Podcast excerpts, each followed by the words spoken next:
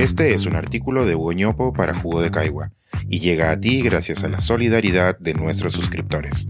Si aún no estás suscrito, puedes hacerlo en www.jugodecaigua.pe. ¿Quién sufrirá más con la inflación? Una mirada desde los patrones de consumo. La inflación en el mundo está muy cerca del 10% anual. Es decir, entre marzo de 2021 y marzo de 2022, los precios de los bienes y servicios que el planeta produce y consume han subido en promedio casi 10%. Las estadísticas muestran que se trata de un fenómeno global, con muy pocas excepciones. Pero también es cierto que algunos segmentos de población vienen acusando un golpe mayor. En la perspectiva mundial, Solo el este y el sudeste asiático parecen no tener inflación este 2022, aunque sí la tuvieron en 2021. Preocupa mucho lo que está pasando en el África subsahariana, donde la inflación anual supera ya el 20%. La inflación de América Latina está alrededor del promedio mundial, y dentro de ella, la del Perú es muy cercana al promedio de la región. Relativamente no estamos tan mal, pero bastaría con descuidarnos un poco para que la tasa de inflación pueda llegar a los dos dígitos, con lo que reviviríamos algunos temores que pensábamos haber superado. Este estudio global comprueba, lamentablemente, lo que ya hemos experimentado muchas veces localmente, que la inflación suele afectar a los más pobres. Este fenómeno se explica porque los bienes y servicios que los pobres consumen son aquellos cuyos precios vienen subiendo más.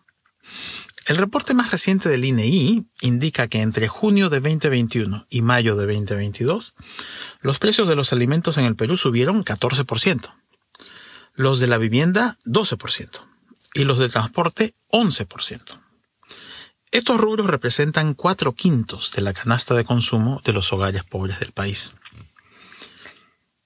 Para dimensionar esto apropiadamente, compartiré a continuación unos resultados computados a partir de la encuesta nacional de hogares, ENAHO, la más reciente. Estas estadísticas sirven para responder a la pregunta, ¿en qué rubros gastamos nuestros presupuestos familiares los peruanos? Las estadísticas incluso permiten responder a esa pregunta según el nivel de ingresos de los hogares, de los más pobres a los más ricos. En el siguiente gráfico encontrará 10 columnas. La primera de la izquierda corresponde al 10% de los hogares más pobres del país. La que le sigue corresponde al siguiente 10%. Y así sucesivamente hasta llegar al 10% más rico en la última columna.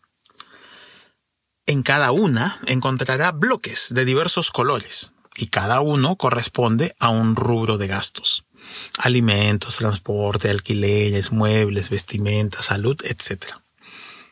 El tamaño de cada bloque corresponde al porcentaje que representa cada rubro de gasto en los presupuestos de los hogares. Enfoquémonos en la primera columna. De 1. Pobres. Los hogares del 10% más pobre del país destinan el 55% de su presupuesto a la compra de alimentos y el 21% al alquiler de vivienda y combustible. Solo con esos dos rubros tienen comprometidos las tres cuartas partes de su presupuesto. Sumemos a ello el 4% que se destina a transporte y alcanzamos los cuatro quintos del presupuesto. Prestemos atención ahora a los hogares del decil más rico del país, en el otro extremo de la figura. Ellos gastan 30% de su presupuesto en alimentación, 25% en vivienda y 12% en transporte. En estos tres rubros se comprometen dos tercios de sus presupuestos. La inflación también les golpea, pero menos que a los pobres. Ahora, una observación adicional. Nótese que los patrones de consumo de los hogares en la columna D1, más pobre, y D2 son casi iguales. Todos ellos son hogares que están debajo de la línea de pobreza, pero hay una diferencia importante. Los hogares más pobres entre los pobres, de uno, son mayoritariamente rurales. De hecho, el 74% de ellos lo son. En un porcentaje importante de estos hogares, la economía de mercado no es tan prevalente y por lo tanto el alza de los precios no les afecta de manera muy directa. Estos son hogares que basan su subsistencia en el autoconsumo, consumir lo que producen, o en el trueque con otros hogares. El estar menos conectados a los mercados, por esta vez, e, irónicamente, les resultará una ventaja. Quienes realmente estarán en problemas serán los hogares en el D2, y por extensión algunos en el D3 y el D4 también. Estos tienden a ser hogares que viven en las periferias de las ciudades, a quienes el alza de los precios afectarán de manera más clara directa.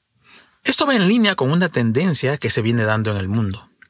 El número de pobres que viven en zonas urbanas o periurbanas viene sobrepasando al número de pobres en zonas rurales. En el Perú, esto ha comenzado a suceder desde el 2018. Las estrategias de lucha contra la pobreza necesitan ir ajustándose a esta nueva realidad.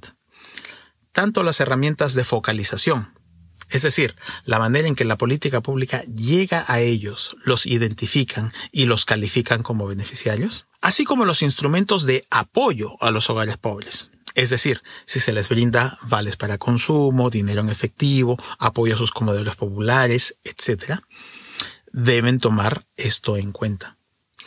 Este es otro de los retos que debe adquirir renovada importancia en la nueva normalidad. Este es un artículo de Hugo para Jugo de Caigua y llega a ti gracias a la solidaridad de nuestros suscriptores. Si aún no estás suscrito, puedes hacerlo en www.jugodecaigua.pe.